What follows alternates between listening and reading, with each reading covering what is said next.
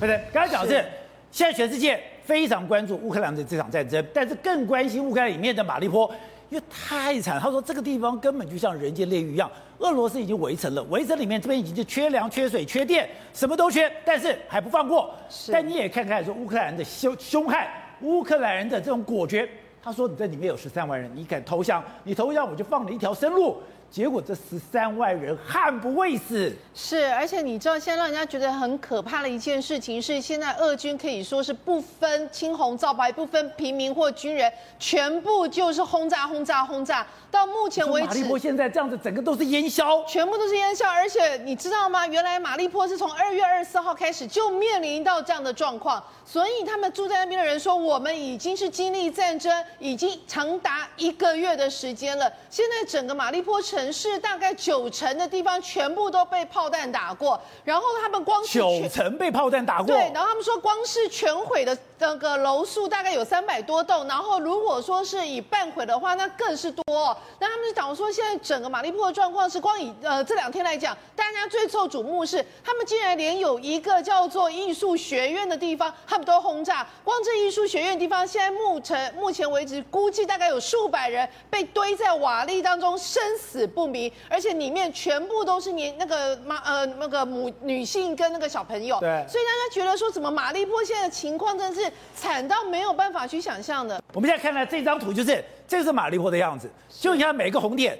就是他轰炸的点，对，就等于说马利坡每个地方都被轰炸了，都被轰炸，而且红点跟黄点的一个差别是，红点是全毁，所谓的黄点呢就是半毁。但不管全毁或半毁，几乎这里是完全没有办法住人，因为根本是处于一种缺水、缺电、缺粮的各种状况。你知道现在所有的相关媒体，有一部分媒体去描述出来的画面，你真会让人家觉得这真是人间炼狱。他说什么？他说我们已经大概长达十多天是完。完全没有食物，完全没有水，也没有供暖的一个情况。那我们每天白天如果稍微没有战火的情况之下，我们都是想要到街上看门能不能找到一颗马铃薯，看能不能找到一点食物，让我的家人还可以多活几天。但是你知道吗？我在走到街上，我看到的画面是什么？你像看到这辆特斯拉，特斯拉哎、特斯拉哎、欸，停在那边没电了，没电，完全没有办法开走。然后当然它的主人也都已经不在这里面了，所以你就会知道说，如果今天连那么昂贵的特斯拉都弃如敝屣放在这边的话，你就知道对这边的人来讲，他们真的已经没有办法，就是有正常的一个生活。另外就是让人家更触目惊心的是说，竟然传出有非常多的大体根本没有办法来得及掩埋，所以大体就放在路边，然后有非常多的本来是家犬的狗，也就变成流浪犬。就那些流浪犬就会跑到去对那一些大体就有一些就是呃啃啃咬，然后呢，最让人家觉得夸张一件事情，你看到这一幕，你已经觉得很惨，对不对？他们竟然还有些人说，你知道我现在眼里面唯一可以称得上食物的就是那些狗。他们现在甚至是必须要去猎杀那一些狗，然后来变成是他们的每天可以赖以为生的食物。那有时候你会说，那在情况这么惨情况，那你为什么不走呢？他们会说，那我可以走去哪？没有一个地方可以真的可以离开，因为他们说，据说有数千人不本来想要离开，就没想到整批人竟然被带往那个俄罗斯，变成是战俘，有甚至是到往所谓的劳改营过去。前面有一批人离开，是直接被带到俄罗斯。对，所以人家就想到说，那为什么我？都已经是要投降，不是说投降，我们就已经是要人道要走人道走廊要离开，你还把我带到俄罗斯？因为原来这个地方啊，人家认为说是呃有亚速营的大本营，为什么久攻不下？很重要的一个原因就是说，里面很多人是骁勇善战的亚速营的一个呃成员，再加上有很多的平民，他们其实心向祖国，他们认为我宁可战死，我也不投降。所以在这种情况之下，会把整个情整个战局弄得更延长，而且我们看。有一次报报道就这样说，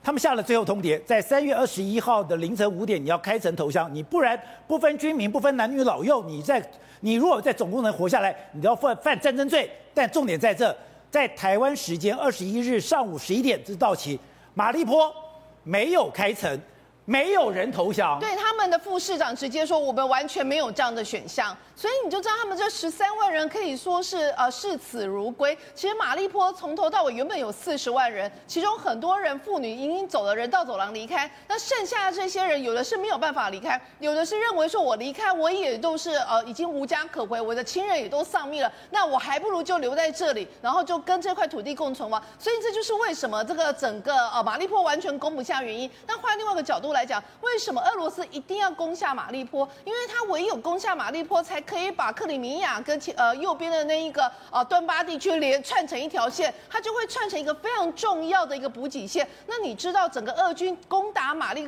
坡这个地方，竟然是已经打了足足快要一个月，因为它这个二月二十四号第一波要攻打的地方就是马利坡，所以他们就现在说整个马利坡的情况，真是让人家觉得非常的人间炼狱。另外一个是在这种情况之下，也有一些所谓的英雄出呃英雄会出现，什么样的英雄呢？现在有很多的消息，包括就是。说其实有一个，他原本是所谓的呃基辅反呃基辅反贪腐协会的一个董事的成员，他本身是一个狩猎跟捕鱼协会的一个一个理事长哦。结果呢，他当然战争一爆发的时候，他马上就投入了一个抵抗俄罗斯的一个军队的行列。没有想到，人家都发现说，哎，你好像是狩猎协会理事长，那你一定有名单，请你公布这个名单。你公布这个名单之后，我们就可以把这些所有的理事会，他们这些人都有武器，我们就可以一一逮捕他们。他竟然为了不交出的名单，直接拿手榴弹，然后就直接干嘛？就同归于，直接引爆，直接引爆。所以你就知道，就是说像这样类似不断的平民英雄的故事，在这边啊流传，流传之后也会更加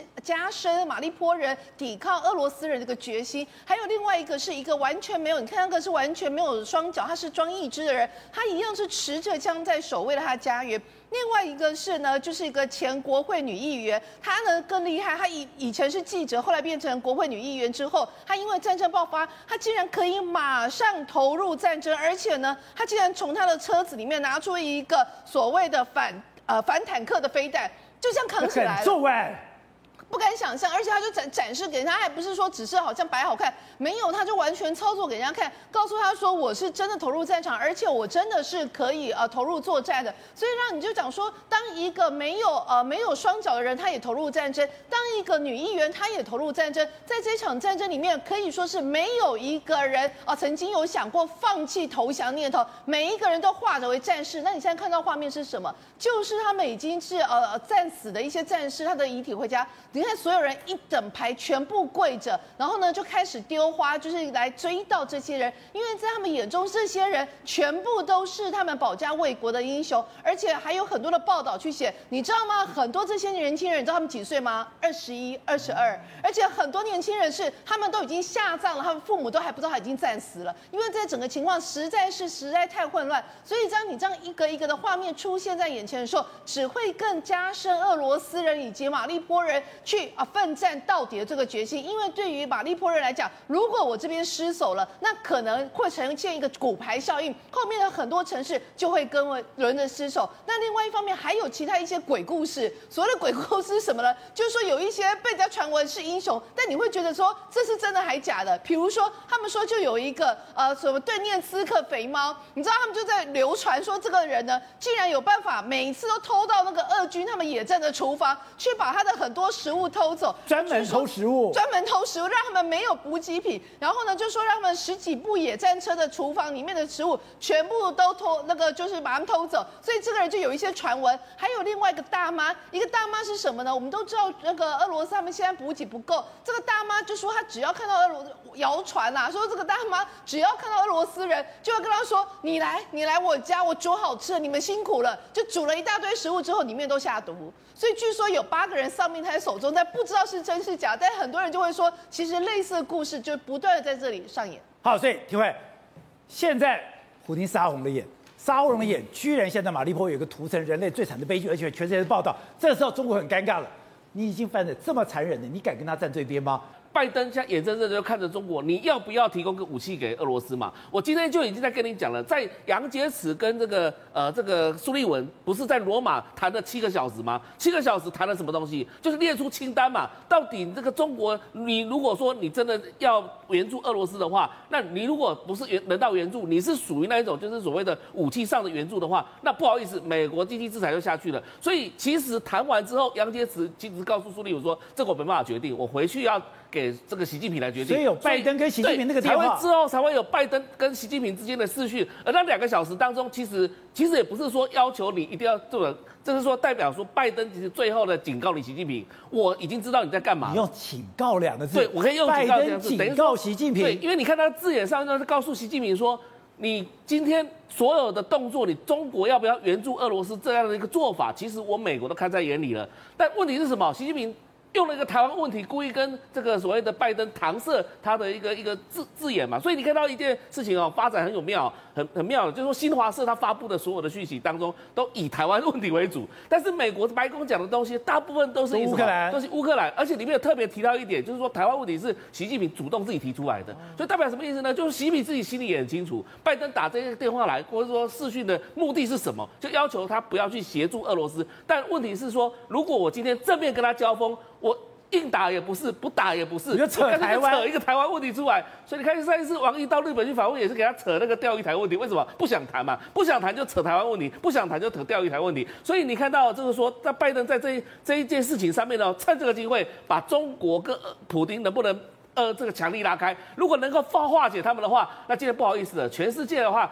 就算你们两个联合起来，也是没办法对抗我美国的。为什么？就是说，对美国来讲的话，这两个国家绝对不能结盟，不能强这个所谓的势力变得越来越大，否则来讲的话，他们狼狈为奸，对美国来讲是不利的。所以，董事长，你刚才讲，我现在才知道马利坡是以马那个圣母玛利亚为名的地方，啊、现在进行这么惨的屠城，进行这么惨的屠城，你就明显的犯了战争罪。这个时刻。谁还敢站在俄罗斯旁边？你根本就是大家的公敌了嘛！所以这个问题很麻烦。所以他今天他已宣布说用战争这个用这个用这个用这个法律来处理什么什么战犯罪来来处理这个马利波的这个平民啊。所以他他杀得下去吗？现在问题在这里啊，他能不能他敢不敢杀下去？他不现在不做再杀了吗？所以这个他目前目前现在目前乌克兰是决定说不投降嘛？对。那他现在进去没有？还没进去。还没有嘛？所以这个是一个道德的约束的力量，跟全球的瞩目的焦点，在看你到底普京怎么动这个手嘛。这个让普京本身这次的最重要的问题就是正当性嘛。他莫名其妙干这个事情，就搞得正当性完全不对，一路败败败败。然后你再这样子屠城，你怎么交代？对他屠城以后就会逼到美国跟这个北约出手打他嘛，所以会有更大的反弹会出来嘛。这些泽伦斯基也不同意啊，他说我的领土。不能有半个被切割啊！是嘛？所以都是普京闯的祸。然后你现在怪说，哎，这个拜登不同意，这个这个鬼扯淡的一个事情。但这里面有一个比较刚刚讲的一个环节的问题，有意思啊，就是这个拜登跟习近平通话到底讲什么东西？他两个小时之中，台湾电话两个小时，做新华社发稿，你们鬼扯淡讲台湾讲一大堆，你是讲台湾吗？当然不是啊。那我请问你，他讲什么？两个一一个小时五十分钟，你看下新华社的稿，我认为十分钟就讲完了，因为那个是套话，而且立场宣示。我我我怀疑，你知道吧？我怀疑习近平已经把补丁卖掉了，因为很简单，中国人的这个官场有一个逻辑，他那个第一个是加密电话，那个电话讲完之后，两个都做成会会电话会议记录哦。所以你看，他后面的发言人一直讲，总统明确表示，如果中国在俄罗斯这个，他在表示这个，这是表示说他在附送习近这拜登跟习近平的对话内容嘛，对不对？好，那这个时候我请问你了，你是习近平，怎么回答这个问题？习近平很简单，有点有有三种可能性，一个说 no，我不接受你的说法；一个是 yes，我同意，这两个都不可能。他第三种叫做 yes no，yes no 算什么？在外交上算什么？你你习近平，你没有拒绝我，没有拒绝我，我认定你就是有了，你就同意我了。所以老美今天这个谈话里面的一定最后会公布外交会议记录。最后几年后我们都看到，我认为习近平这时候有退缩了，退缩了。然后的答案呢，并不因为中国人的谈话逻辑你知道吧？我不表态，可以表示不，我不表态也是一个态度，也是态度。这个态度是什么态度？是同意还是倾向同意？这个东西就有很大回旋空间。但基本上，它并百分之百没有支持俄罗斯，是确定的。